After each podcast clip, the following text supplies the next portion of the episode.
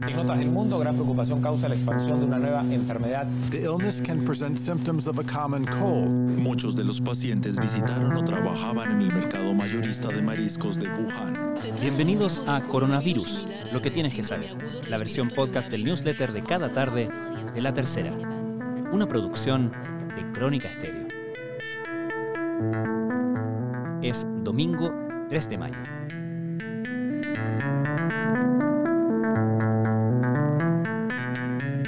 Cambio de tono fue muy perceptible. Desde Valparaíso, el ministro de Salud, Jaime Mañalich, fue explícito en varias ocasiones para señalar que el panorama del coronavirus en la región metropolitana es complejo.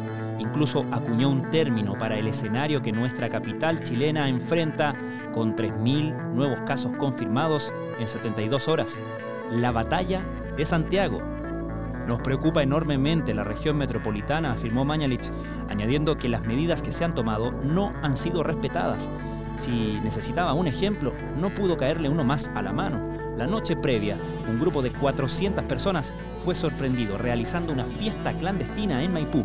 Con ese escenario sobre la mesa, el ministro realizó una poco común segunda conferencia de prensa pasada a las 5 y media de la tarde, donde anunció medidas desde el martes en la noche habrá cuarentena total para las comunas de Cerrillos, Quilicura y Recoleta, además de incorporar a la parte de la comuna de Santiago que hasta hoy estaba excluida de la medida. Además, en la zona norte se sumarán dos municipios a la medida por su alto número de casos, Antofagasta y Mejillones.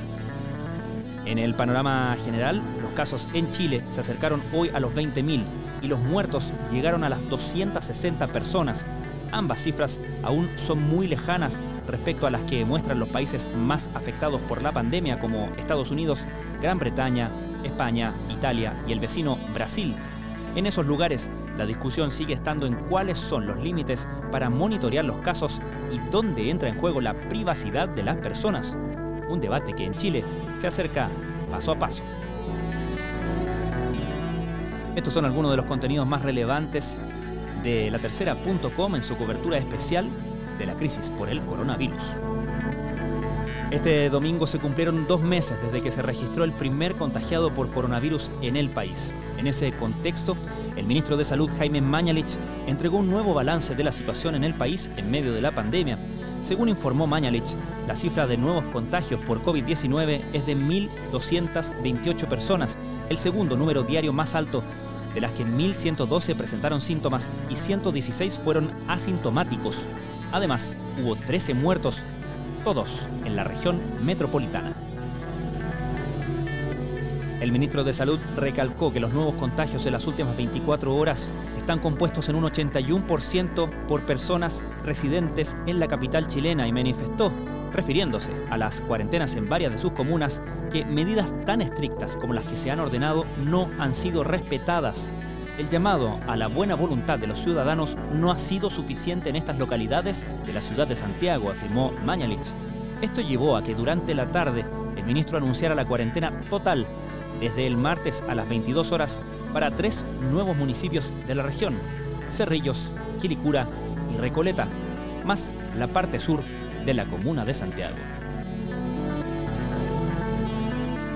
Durante las últimas horas se dio a conocer un procedimiento policial realizado en Maipú, en el sector de Camino a Melipilla, durante la noche de ayer por una fiesta clandestina que albergó a aproximadamente 400 personas.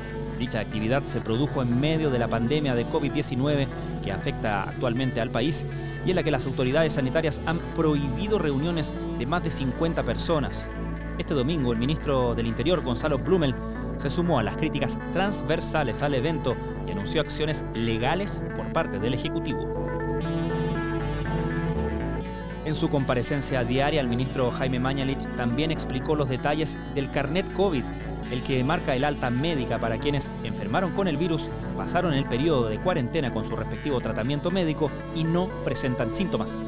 Precisamente a quienes hayan cumplido el periodo requerido y den positivo en el examen de PCR, se les entregará este documento que tendrá una vigencia de tres meses.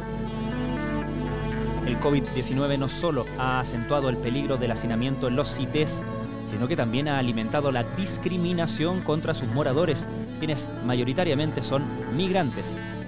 La tercera siguió de cerca el brote en una vivienda de colectiva de Loprado cuyos vecinos están siendo trasladados a residencias sanitarias.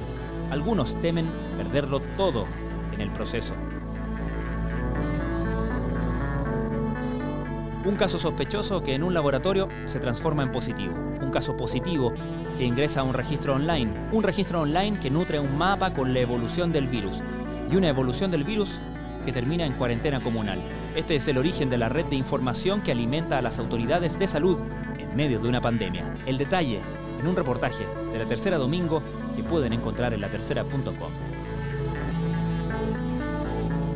En el mundo, las autoridades rusas confirmaron 9.623 nuevos casos de coronavirus en las últimas 24 horas, la cifra más alta registrada hasta ahora, que elevó a 124.054 el total de contagios, mientras la cifra de muertos aumentó a 1.222. Con estos casos, Rusia se convierte en el país con la segunda tasa más alta de contagios detrás de Estados Unidos. En tanto, la Protección Civil italiana informó de 192 nuevos fallecidos, la cifra diaria más baja desde el 14 de marzo. Esto fue Coronavirus, lo que tienes que saber, la versión podcast del newsletter de cada tarde de la tercera. La redacción es de Sebastián Rivas, la producción de Crónica Estéreo. Todas las mañanas, de lunes a viernes, con un capítulo nuevo dedicado en profundidad y en contexto a un tema de actualidad. Soy Francisco Aravena, que tengan muy buenas tardes.